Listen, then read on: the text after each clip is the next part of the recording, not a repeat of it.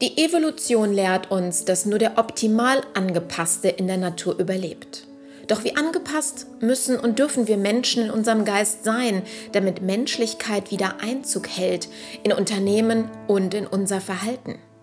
Diskutieren Sie gedanklich mit, wenn die Publizistin und Bewusstseinsevolutionärin Annette Müller sich im philosophischen Diskurs mit ihren Gesprächspartnern Gedanken zur Menschlichkeit macht und Antworten auf die dringenden Fragen der Zeit gibt. Hallo und herzlich willkommen zum neuen Podcast.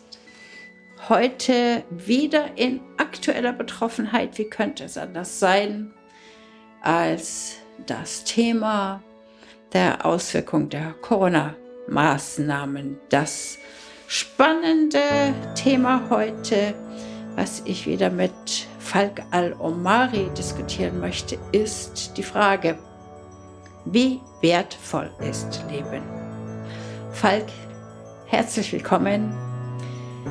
Wie wertvoll ist Leben? Fragen wir uns das gegenseitig.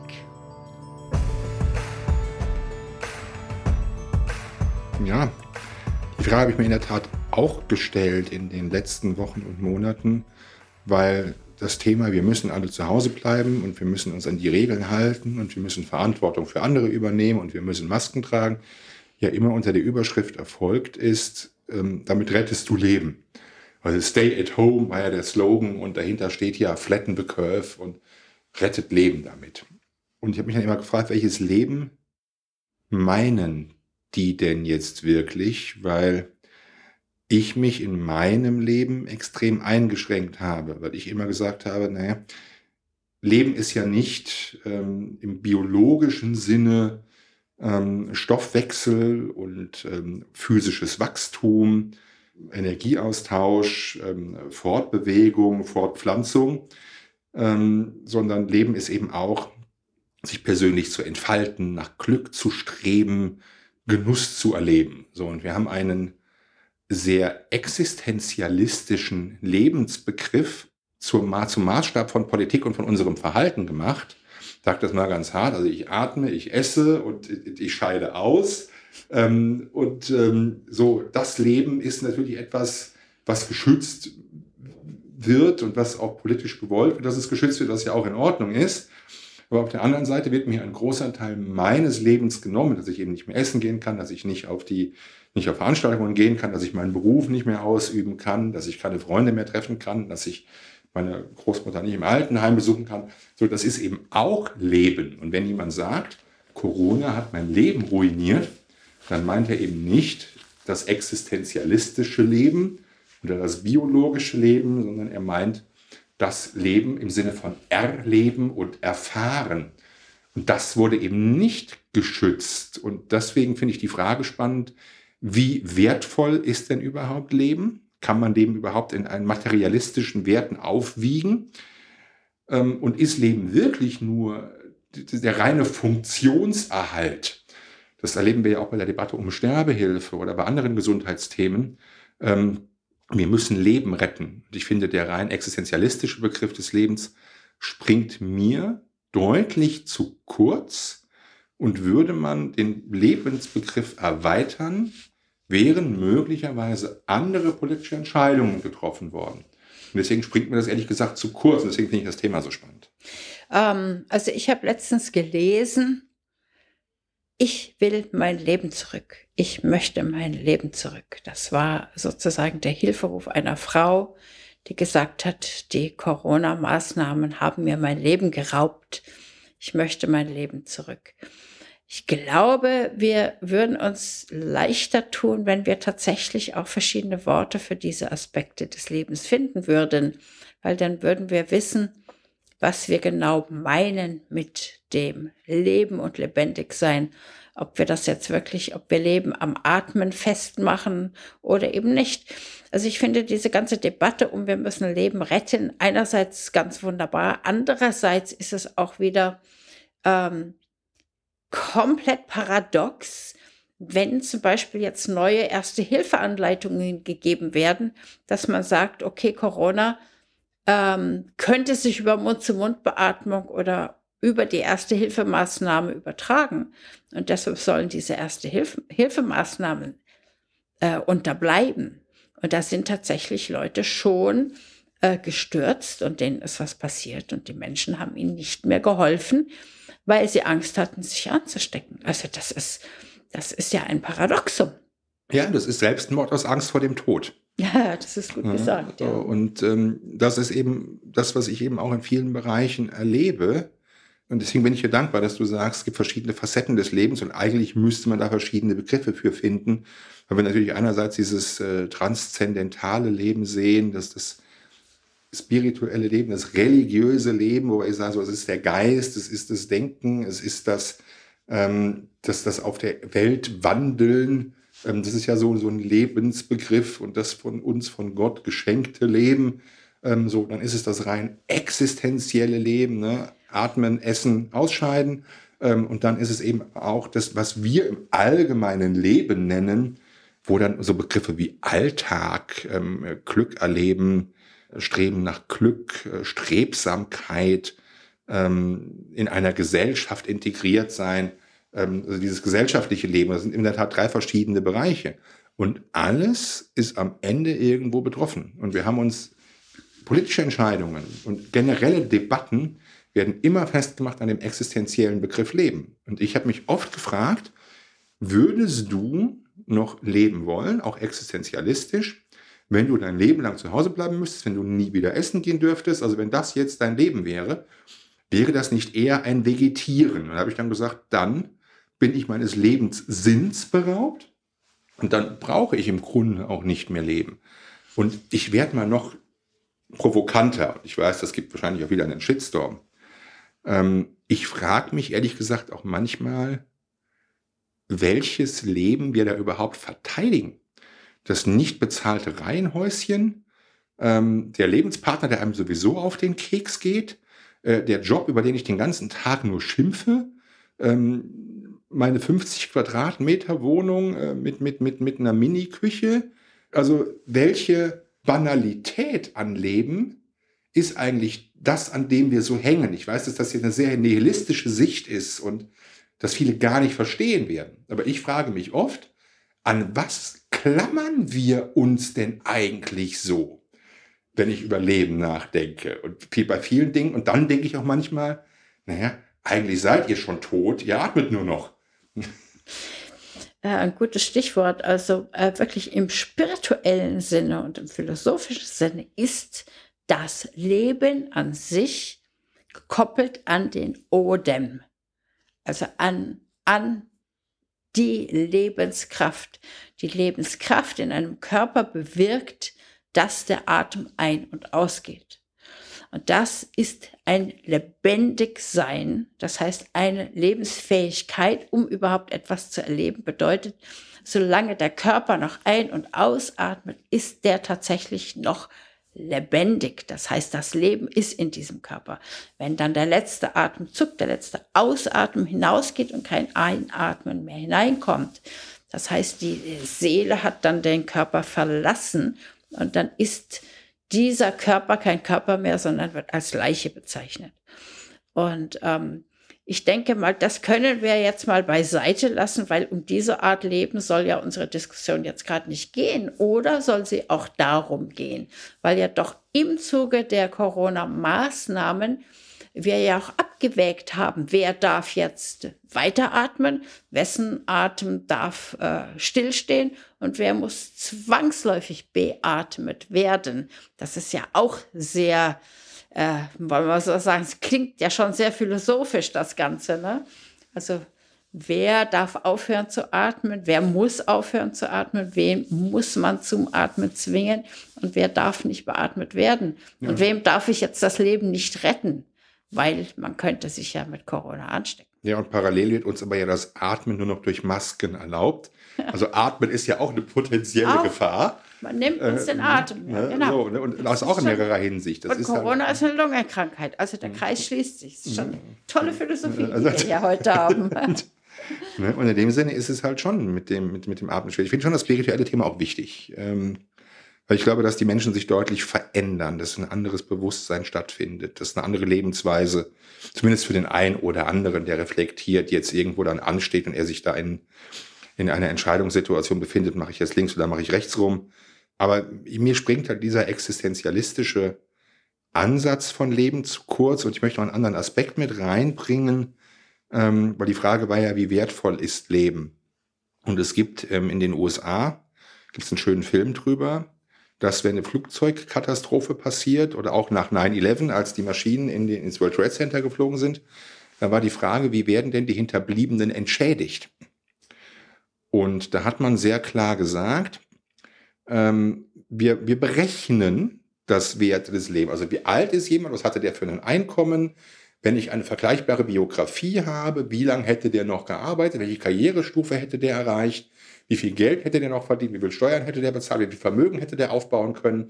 Also ein junger Mensch kriegt dann mehr, also die Eltern eines jungen Menschen kriegen mehr Entschädigung als der Ehemann einer verstorbenen Rentnerin. Also man hat am Ende Entscheidungen getroffen, indem man wirklich menschliches Leben mit einem monetären Wert hinterlegt hat. Und auf der anderen Seite retten wir rein existenziell ähm, das nackte Leben im biologischen Sinne, und das ist auch so ein Paradoxon. Also wenn man, wenn man den Mut hätte, man darf Leben nicht aufrechnen. Das hat ja der Ethikrat auch klar gesagt in Deutschland, ähm, dass die Entscheidung, wer darf leben, nach rein medizinischen Gesichtspunkten erfolgen muss. Und die große Sorge in Deutschland war ja eine Triage, wer kriegt das Beatmungsgerät und wer kriegt keins.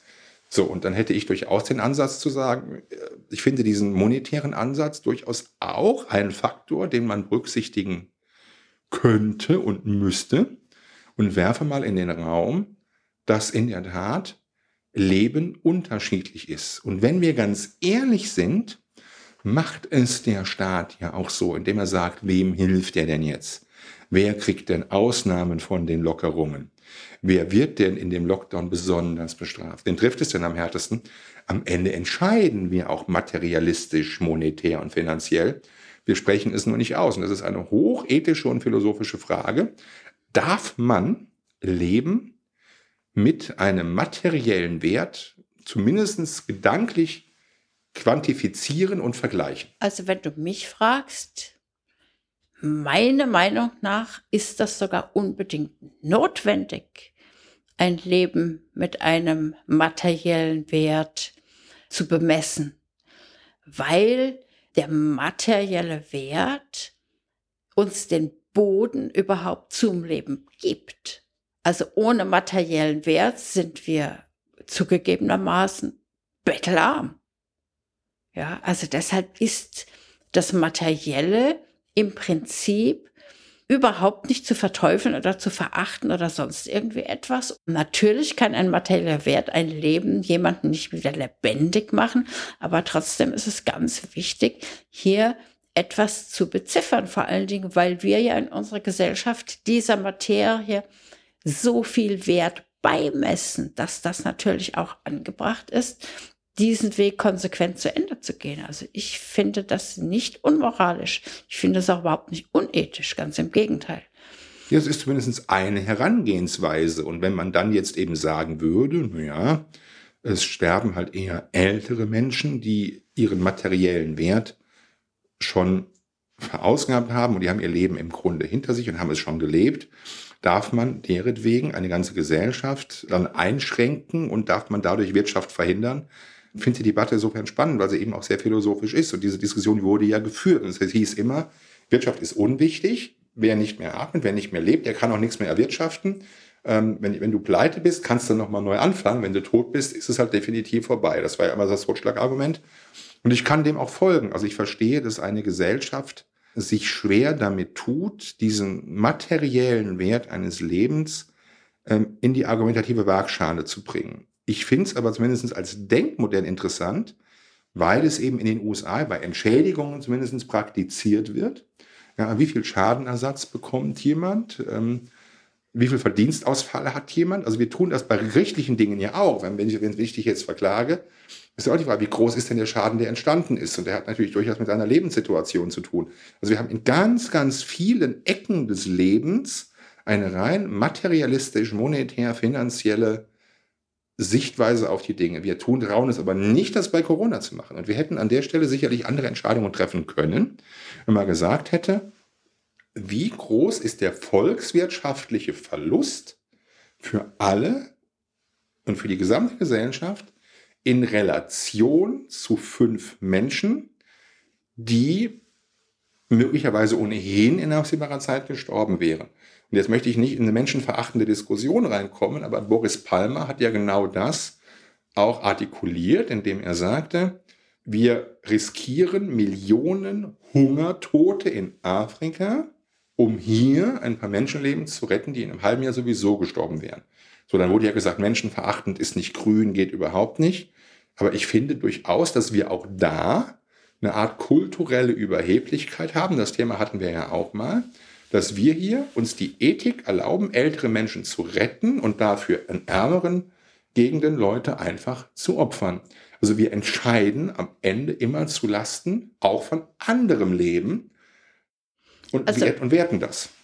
Ich empfinde das als komplett menschlich, weil, also das heißt, das, was mir nahe ist, ist auch mir am wertvollsten. Also das ist meiner Meinung nach plausibel und nachvollziehbar, was nicht bedeutet, dass ich das jetzt besser oder gut finde. Ich will das nicht werten. Ich will einfach sagen, das ist logisch, das ist klar. Du wirst bestimmt, wenn du hier sozusagen jemand retten kannst, wirst den nicht liegen lassen, um erstmal in ein Flugzeug zu steigen und irgendwo anders jemanden zu retten. Ja, also das ist ja, das ist ja etwas, was wir hier machen. Aber das ist natürlich kurzsichtig. Ich finde, richtig gut wäre, ist, wenn man wirklich aus einer Vogelperspektive eben diese ganzen Auswirkungen global erst einmal sich betrachten würde, um dann erst Entscheidungen zu treffen. Oder vielleicht mal eine kurze Entscheidung zu treffen und sagen, okay, das ist jetzt erste Hilfe und ähm, wir bringen jetzt uns erstmal hier alle in Sicherheit und gucken dann mal, wie es weitergeht und hat dann ein paar Tage Zeit, das zu überlegen. Aber wirklich hier etwas auf Kosten von anderen auf Biegen und Brechen durchzudrücken, das finde ich auch nicht richtig. Vor allen Dingen, wenn ich mir vorstelle, ich habe mit meiner Mama gesprochen, 94 Jahre alt, frag Mama, wie ist denn das bei dir? Wie würdest du das jetzt sehen? Und da sagt sie, ach, ich freue mich schon, wenn ich auch 100 werde. Aber es ist meine Zeit zu gehen. Wenn es meine Zeit zu gehen ist, dann gehe ich. Egal, ob das jetzt ob ich jetzt stürze und nicht mehr und nicht mehr aufwache oder einen Herzinfarkt bekomme oder auch eine Grippe bekomme oder Corona, das ist eigentlich egal.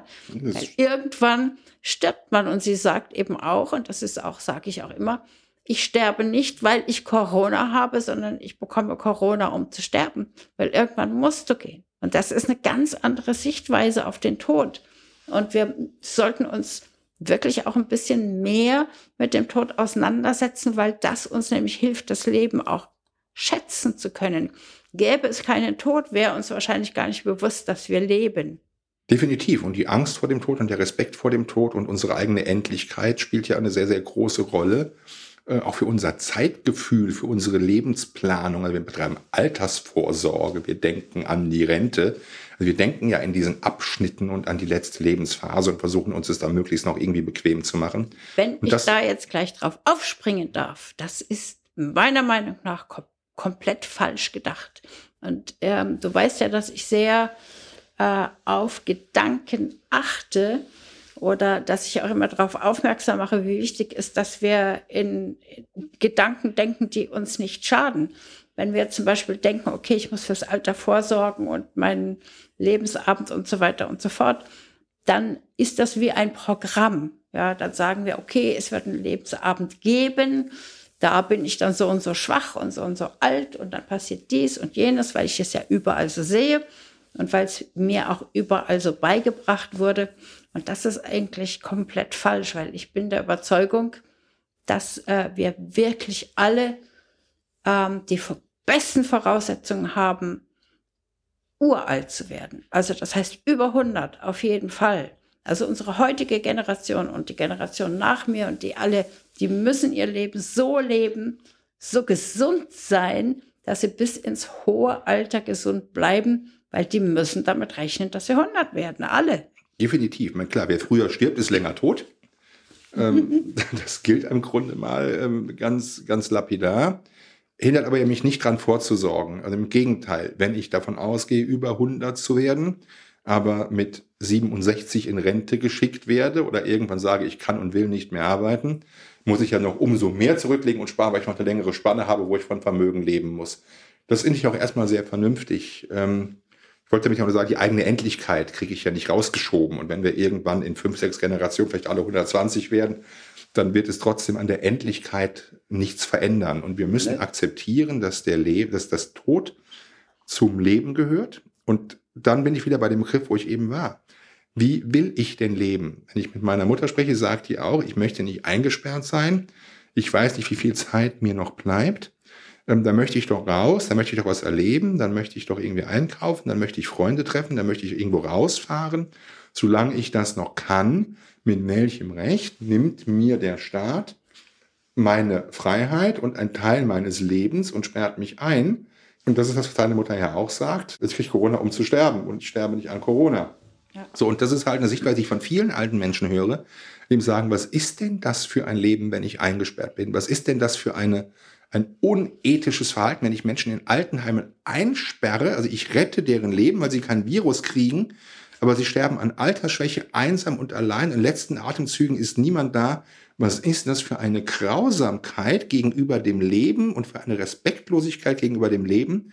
Und auf der anderen Seite sagen wir, wir haben mit Corona Leben gerettet. Das ist aus meiner Sicht moralisch unheimlich schwierig. Und das ist auch das, was ich verstehe, wenn Wolfgang Schäuble sagt, Bundestagsvizepräsident, Bundestagspräsident, ähm, das Leben kann gegenüber anderen Grundwerten nicht absolut sein, sondern wir haben einen Gleichklang aller Grundrechte, Freiheit, Bewegung, berufliche Entfaltung. Und diese Gleichheit haben wir aufgegeben, indem wir gesagt haben, das existenzielle Lebensrecht steht über allen anderen Grundrechten. Das wurde aber nie abgestimmt.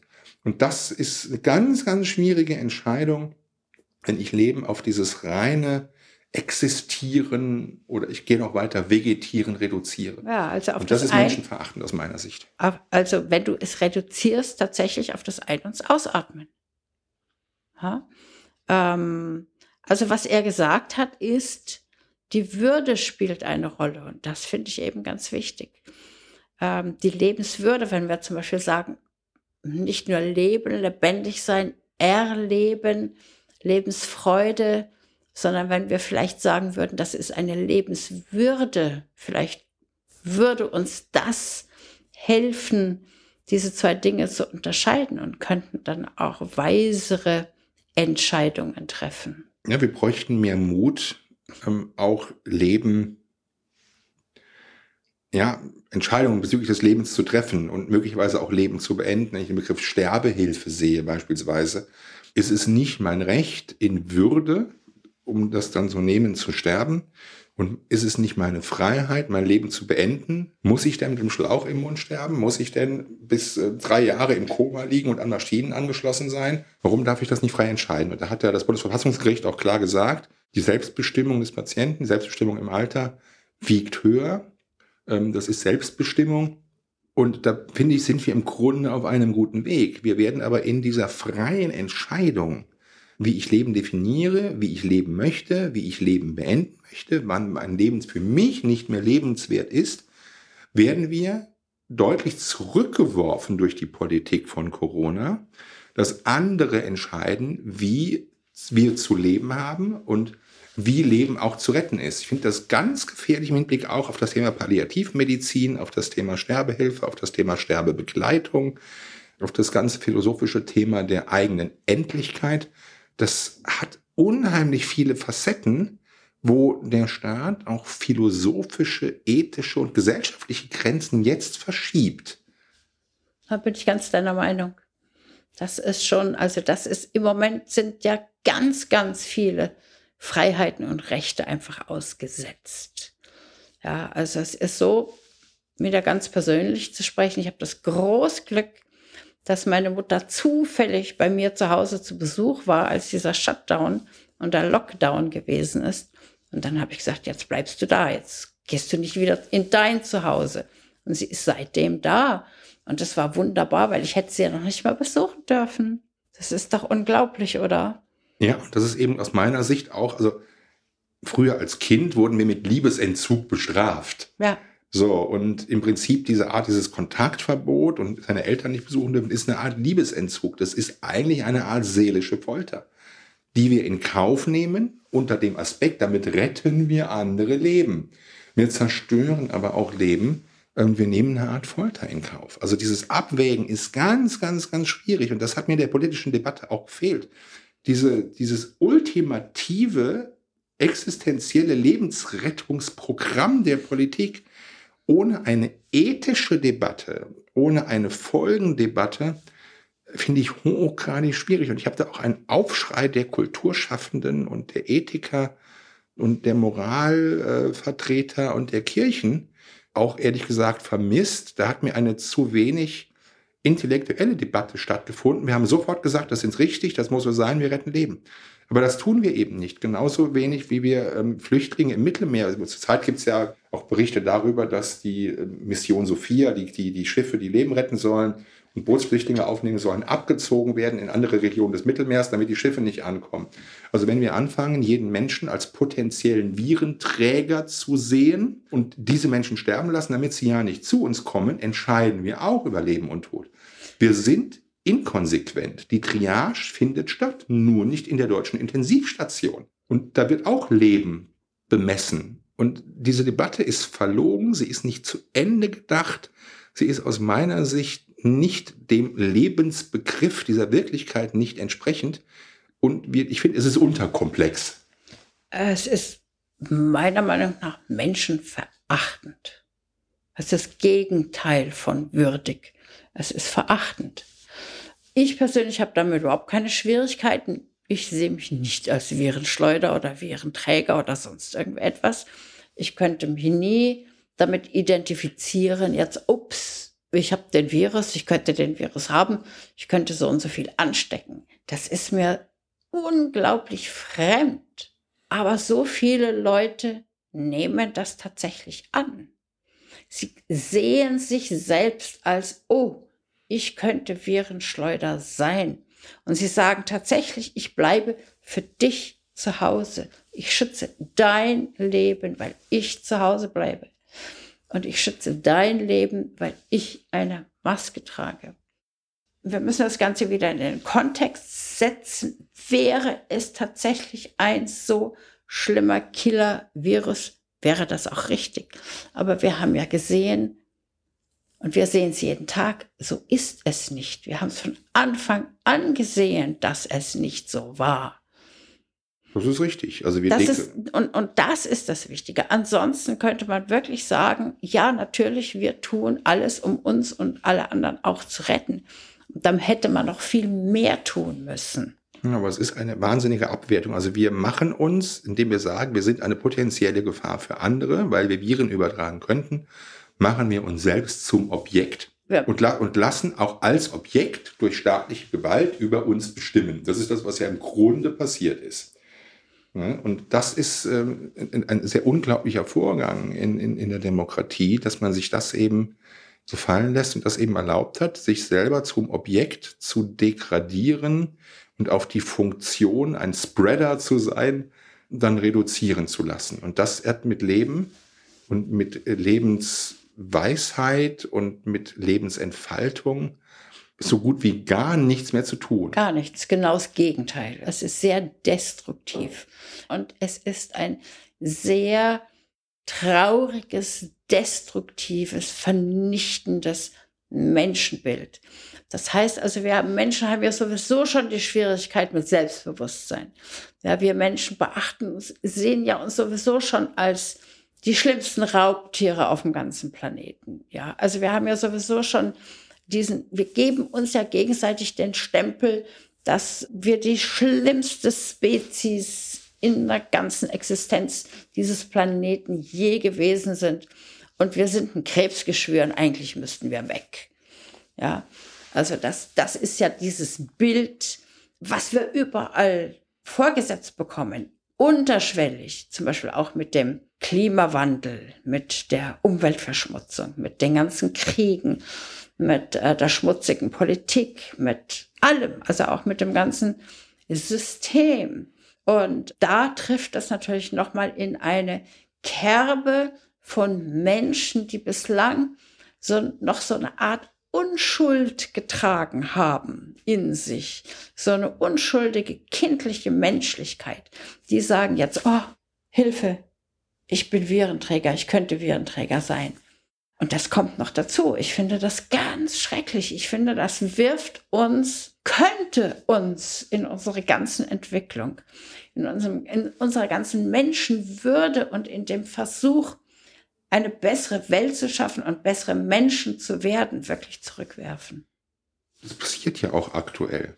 Das, das ist ja genau das, was auch passiert, dass wir da zurückgeworfen werden auf uns selbst. Und wie gesagt, ich sage das ja immer wieder auf diesen existenzialistischen Begriff von Leben, der aber unser Leben gar nicht ausmacht. Ähm, wenn wir jemanden fragen, wie ist denn dein Leben so oder wie geht's dir, ähm, dann antworten wir ja nicht, oh Gott, ich atme sondern einfach, na, mir geht's gut und ich habe einen neuen Job und ich habe einen neuen Freund und ich bin jetzt gerade umgezogen und oh, ich habe jetzt coole neue Freunde kennengelernt. Das ist ja das, was, was uns ausmacht. Wenn wir unserer Gesellschaft beraubt werden, werden wir ein Stück weit auch unserer Identität beraubt.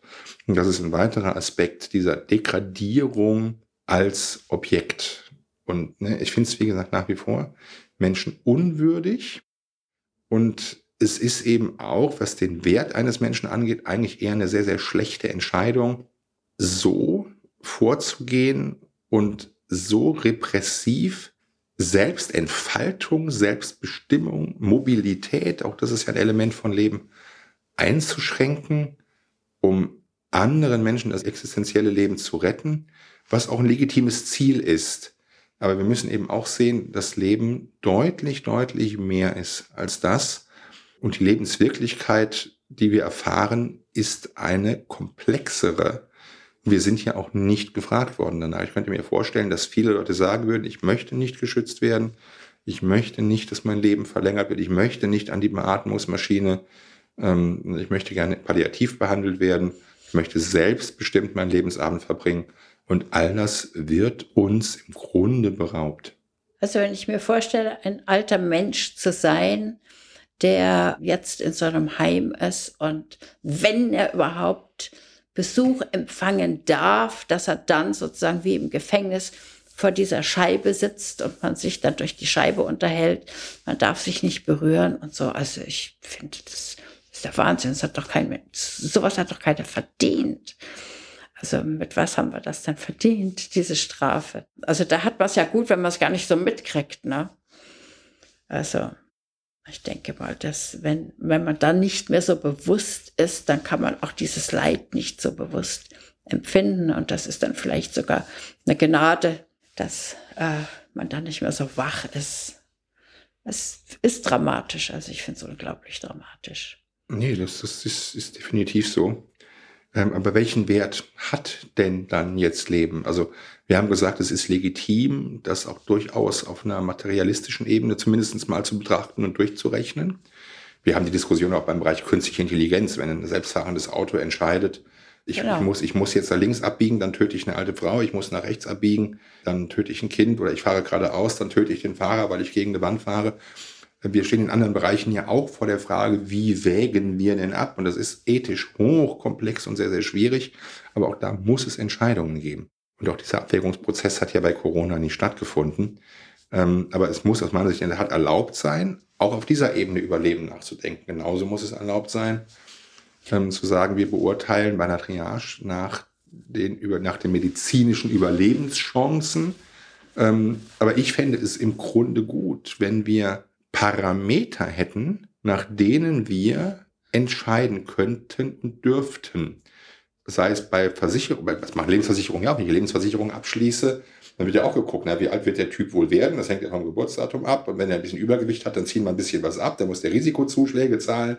Also wir haben ja an jeder Ecke eine monetär-materialistische Bewertung von Leben und Lebenserwartung. Krankenkassenbeiträgen bei Lebensversicherung, wir haben es im Gesundheitssektor an ganz, ganz vielen Stellen. Mache ich eine Krebsbehandlung noch, mache ich eine Krebsbehandlung nicht mehr? Ähm, ab wann entscheide ich als Familie, mein Familienmitglied vielleicht nicht mehr an Maschinen anzuschließen? Also die Entscheidung über Leben und Tod haben wir häufig.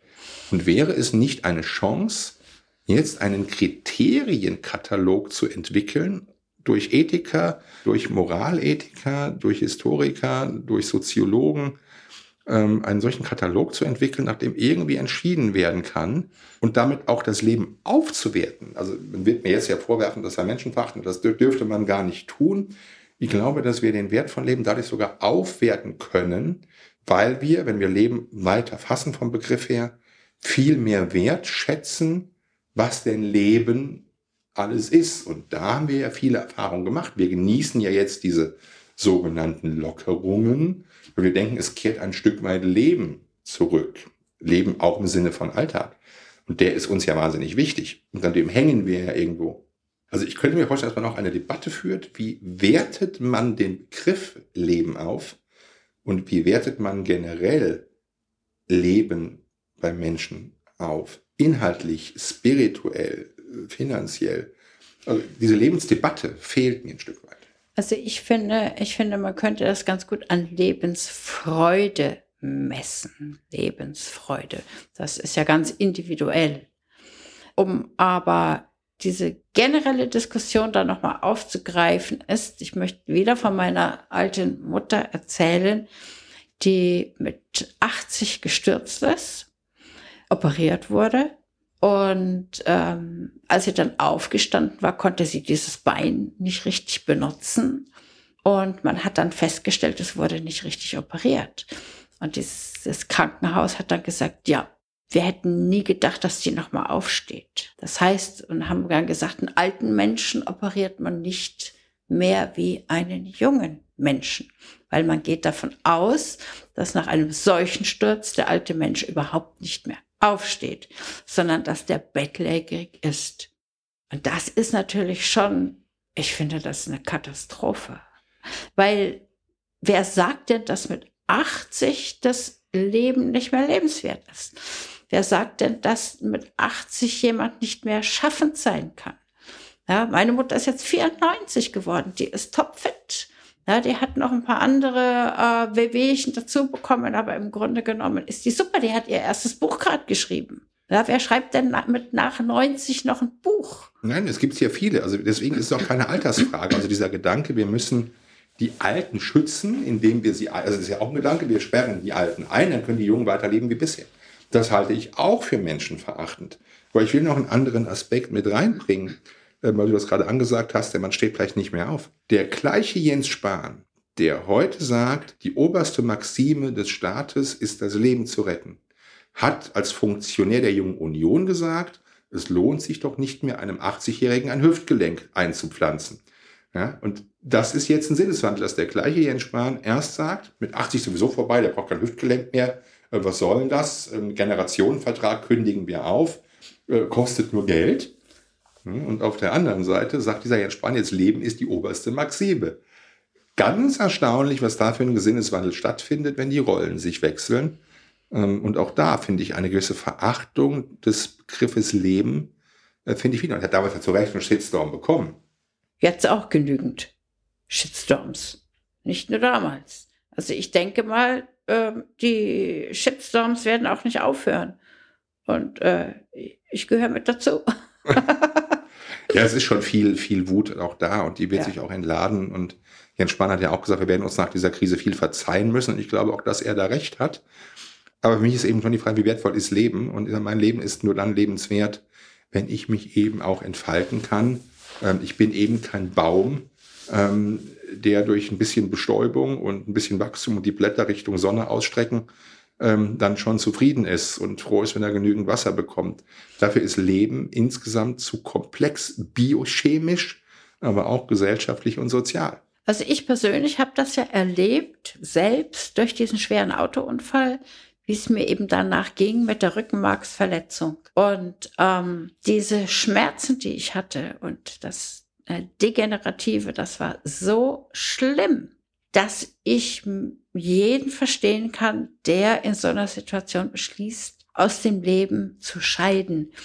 Und ähm, ich hatte letztens ein Gespräch darüber geführt und habe gesagt, definitiv sollte derjenige auch die Erlaubnis haben, das zu tun, weil in dem Fall, wenn da wirklich ausschließlich Schmerz und keine Hoffnung existiert, dann warum sollte dieser Körper noch hier bleiben, wenn da überhaupt gar nichts mehr geht, wenn das wirklich völlig aussichtslos ist? Ja. Und ähm, ich finde das definitiv legitim, dass man dann eben auch diese Entscheidung treffen darf und trifft und kann. Ich bin mir ziemlich sicher, wenn wir Menschen, wir haben ja gesehen, unser Bewusstsein, unsere Intelligenz, unsere Fähigkeiten, die werden ja immer mehr, immer mehr, immer mehr, auch wenn es scheint, okay, wir haben jetzt einen Stillstand oder so. Ich bin mir sicher, dass sich das nicht aufhalten lässt. Und ich bin mir auch ziemlich sicher, dass wir dann in dieser Fähigkeit, aus dem Körper zu gehen, also zu scheiden, das vielleicht überhaupt gar nicht irgendwie so erledigen können, dass wir Hand an uns legen müssen. Das heißt, dass wir uns selbst umbringen müssen, diesen Körper sozusagen das Leben beenden, sondern dass wir einfach sagen können, okay, jetzt ist die Zeit gekommen, ich lege mich jetzt dahin und morgen früh wache ich nicht mehr auf. Ja, also ich meine, das erleben wir ja heute schon, dass ältere Menschen sagen, so, meine Zeit ist gekommen, ich verabschiede mich von euch und ich gehe. Und zwei Tage später sind sie dann weg. Es gibt auch diese äh, Art aus dem Leben zu scheiden, indem man aufhört zu essen und zu trinken. Ja, das ist auch eine neue Methode, die jetzt ganz modern sozusagen wird und auch ganz beliebt ja. wird, zu sagen, okay, ich gehe jetzt und ähm, man kann da dann Familie Bescheid sagen, das will ich jetzt machen, ich höre jetzt auf und wird begleitet. Und äh, man darf das dann auch. Das ist eben auch ganz wichtig. Ich darf dann meine Mutter, wenn sie so weit wäre, oder äh, meinen Vater, den Opa, den Onkel oder sonst irgendwas, äh, verhungern lassen, weil der das so will. Man nannte ja früher die Lungenentzündung. Deswegen finde ich es interessant, dass man das jetzt bei Covid-19 so problematisch sieht ähm, den sanften Engel der Alten. Dass mhm. Menschen haben eine Lungenentzündung bekommen in einem gewissen Alter und sind dann an dieser Lungenentzündung gestorben und es war ein relativ friedlicher Tod, der ja eine Gnade ist. Also unsere größte Sorge beim Tod, also tot sein kann sich ja niemand vorstellen, aber Sterben, das kann man sich vorstellen, weil das mit Leid und Schmerzen verbunden ist. Und man wünscht sich im Grunde ja nichts mehr, als friedlich einzuschlafen, ähm, möglicherweise dann eben auch palliativ behandelt zu werden, schmerzfrei zu sein und sanft hinüberzugleiten. Das ist eine große Gnade. Und diese Gnade nehmen wir, ältere Menschen, indem wir sie zwangsbeatmen. Und wir nehmen ihnen, und, und, damit nehmen wir ihnen auch die Würde. Und der Tod kann eben auch bei Schwerstkranken eine Gnade sein. Du hast eben gesagt, man darf, muss selbstbestimmt aus dem Leben scheiden dürfen. Ich gehe noch weiter. Ich möchte bitte auch jemanden haben, der bei mir sitzt, wenn ich tot bin. Und ich möchte vielleicht auch jemanden bitten, wenn ich es selbst nicht mehr kann, wenn er meinen Wunsch denn kennt, zu sterben, mir dabei zu helfen. Also ich bin auch, was das Thema Sterbehilfe angeht, sehr, sehr tolerant. Und all das lassen wir eben jetzt im Moment nicht zu. Und wie diese, diese Lebensdebatte, das Thema Lebenswürde, ähm, all das findet keine Berücksichtigung, weil wir, und das wiederhole ich gerne nochmal, einen falschen oder sehr einseitigen Lebensbegriff zum Maßstab von Entscheidungen machen. Und das am Ende nehmen wir dem Leben viel mehr Wert, als das Leben im Grunde hätte, selbst wenn man hergehen würde und würde es materialistisch betrachten. Eigentlich entwertet die Politik und entwertet die Gesellschaft durch die Entscheidungen jetzt Leben viel stärker, als es eine Versicherungsgesellschaft tut, die Entschädigungszahlungen zu leisten hat. Ähm, wir geben sogar mehr Würde rein, wenn wir es endlich erlauben, Leben in irgendeiner Art und Weise auch zu taxieren. Es verbietet uns unsere Religion und die christliche jüdische Tradition und unsere gesellschaftliche Kollektivethik. Also ich verstehe, dass man davor großen Respekt hat, aber ich würde mir eine offene Debatte wünschen in der gesamten Gesellschaft, über den Wert von Leben und über die Option, viel, viel selbstbestimmter auch über das Lebensende zu entscheiden. Und diese Debatte, hoffe ich, öffnet Corona. Und ich finde auch, dass Wolfgang Schäuble und auch Boris Palmer diese Debatte ein Stück weit geöffnet hat, Wir haben die Chance vertan, das weiter zu diskutieren, weil wir sofort den Stempel, das ist menschenverachtend, da drauf gepackt haben. Wir lassen viel zu wenig Diskussion über philosophische, ethische und moralische Fragen in der Gesellschaft zu. Und das bedauere ich ein Stück weit. Wir haben zu wenig Tiefe in der Diskussion. Die Frage ist, will man so eine Diskussion über, überhaupt führen? Ich glaube überhaupt nicht, dass so eine Diskussion gewünscht ist. Ich glaube, dieser Weg jetzt, der ist, der ist einfach, das ist praktisch. Wir machen das so und damit hat sich das. Also Politik ist sowieso ziemlich äh, krass. Ja, ich so glaube, vielleicht gibt es aber auch einfach das Tabu. Also man über Tod zu reden, ist natürlich sehr, sehr schwierig. Und vielleicht gibt es auch ein gesellschaftliches Tabu oder die Bereitschaft nicht. Oder man wollte jetzt, man wird ja viel Panik gemacht mit Corona. Aber wenn man jetzt noch Debatte über den Wert von Leben geführt hätte, wäre es vielleicht auch die Gesellschaft überfordert. Also wir halten viele Diskussionen als Gesellschaft nur noch ganz, ganz schwer aus. Und wir brauchen solche Bilder wie in Italien, wo dann die Militärtransporter die Särge abholen. Diese Bilder schockieren uns derart, dass wir schon in allem Respekt und Vorsicht sagen, um Gottes Willen, bevor uns das passiert, treten wir zurück. Ne? Aber es wird dann eben auch nicht mehr hinterfragt. Ähm, vielleicht aus eigener Angst äh, vor dem Tod. Und das müssten wir, und das ist, glaube ich, Aufgabe von Philosophie und auch Alltag von Menschen, die spirituell sind, eine Aufgabe darin sehen müssten, das zu thematisieren. Und ich finde das noch viel, viel spannender, als auf die Straße zu gehen und gegen die Maßnahmen zu demonstrieren, wenn ich eine akademische, intellektuelle, spirituelle, humanistische Debatte über Leben und Sterben existenziell wichtig. Ja, das kann man dann machen, wenn das wieder alles in Ordnung ist. Dann hat man Zeit dazu. Aber wir brauchen erstmal das Fundament dazu, dass man überhaupt so eine Debatte führen kann. Und das haben wir im Moment nicht. Deshalb heißt es noch immer auf der Straße, bitte Lockdown jetzt sofort beenden, damit nicht noch mehr Leute sterben. Ja, wenn sie tot sind, können sie auch nicht mehr diskutieren. Also das da ist meine sich, Meinung dazu. Ja, da schließt sich ja der Kreis. Gib mir erstmal mein Leben wieder zurück. Gib mir Was mein Leben zurück und dann können wir über den Tod sprechen. Genau. Ja, überlegen wir uns mal was. Alle lassen das mal wirken, weil das ist etwas, was uns alle betrifft. Das Leben endet unweigerlich mit dem Tod. Da können wir nichts dran ändern. Das Einzige, was wir machen können, aus Angst vor dem Tod uns umzubringen. Ja, das geht auch. Das tun ja manche. Aus Angst vor Corona. Aber ähm, ich glaube, es werden sich mehr umbringen wegen der Folgen der Corona-Maßnahmen. Ja, das meinte ich damit wirklich, ja. Also nicht wegen dem Virus, sondern wegen den, den Auswirkungen der Maßnahmen. Und ähm, es ist ganz gut, sich wirklich zu überlegen, im Angesicht des Todes, was ist da mein Leben wert? Ähm, denn nur der Tod erlaubt uns auch wirklich das Leben zu schätzen, weil sonst würden wir es gar nicht schätzen. So würden wir unendlich leben, würden wir auch das Leben entwerten, diese Zeitspanne, die wir hier haben. Definitiv. Ähm, und das ist eben der Maßgabe ja aller spirituellen, aller religiösen Dinge. Ja. Ähm, ja. Definitiv. Ja, schön. Das war jetzt total spannend. Ähm, wir freuen uns auf das nächste Mal. Vielen Dank fürs Dabeisein. Ich hoffe, es hat Ihnen gefallen.